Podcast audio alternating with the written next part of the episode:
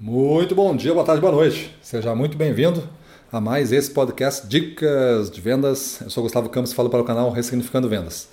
E no episódio de hoje, o nosso tema é Feito é melhor do que perfeito. Muita gente fala essa frase, não é minha essa frase, você deve ter ouvido, mas feito é melhor do que perfeito eu acho uma boa frase, principalmente para nós da gestão comercial, nós de vendas aqui, tá? Por quê? Porque nós exige uma ação para fazer alguma coisa.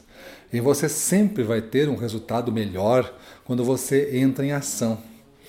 Existe uma certa aversão, pelo menos na minha realidade aqui, na minha percepção de realidade, melhor dizendo, ela é existe uma certa aversão a longos planejamentos, a planejamentos complicados e complexos por parte da equipe comercial. A equipe comercial se motiva a fazer planejamentos, mas tem que ser planejamentos muito ágeis, muito rápidos, que você depois vai ajustando com a ação, com você entrando em campo e vendo o que está dando certo e o que não está dando certo. Então, feito melhor que perfeito é muito isso, é muito esse espírito. Você vai definir uma ação, vai planejar. Esse planejamento, se a ação for para 30 dias, pode durar uma manhã mas você vai planejar, você vai ensaiar, você vai definir, você vai visualizar, você vai se preparar tudo que tem em uma manhã. Aí você vai sair executando. Em uma semana você faz uma avaliação. Aí você altera um pouquinho aqui, um pouquinho ali, um pouquinho ali, ou até no dia seguinte você faz uma avaliação.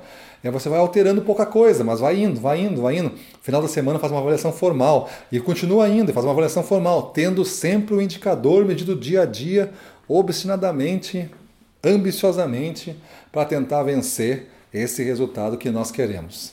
Então eu lhe pergunto: você é essa pessoa que feito é melhor do que perfeito?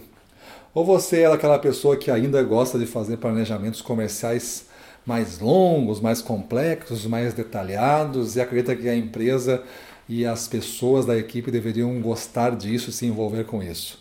Eu acho que a tua vida talvez seja mais difícil desta maneira. E também acho que você vai ter menos resultados do que os outros. Porque eu acho que o grande segredo do planejamento é você planejar os próximos passos, entrar em ação e descobrir tudo que deu, está dando errado, está sendo dificultoso, que tu não imaginava, e aí reinventar, replanejar, ressignificar alguns conceitos e fazer novamente até que você encontre a saída para, a para o problema. Quando você planeja muito, você fica criando os problemas. Aí quando você cria o problema, me parece que você também é parte daquele problema que apareceu, você também tem uma parte de responsabilidade. Porque você parece que criou esse problema, você tinha imaginado ele. Então eu não quero imaginar problema no meu planejamento. Eu quero fazer as coisas sem imaginar problema. Isso, os problemas aparecerem, eu paro, mesmo que eu me frustre, eu fico um pouco irritado, mas eu paro e aí eu planejo uma nova ação e volto para a arena. E aí eu avanço mais rápido e chego mais longe do que muita gente. Beleza? Então esse é o espírito de hoje. Vamos para a rua, na frente dos clientes, domínio total, vamos para cima deles.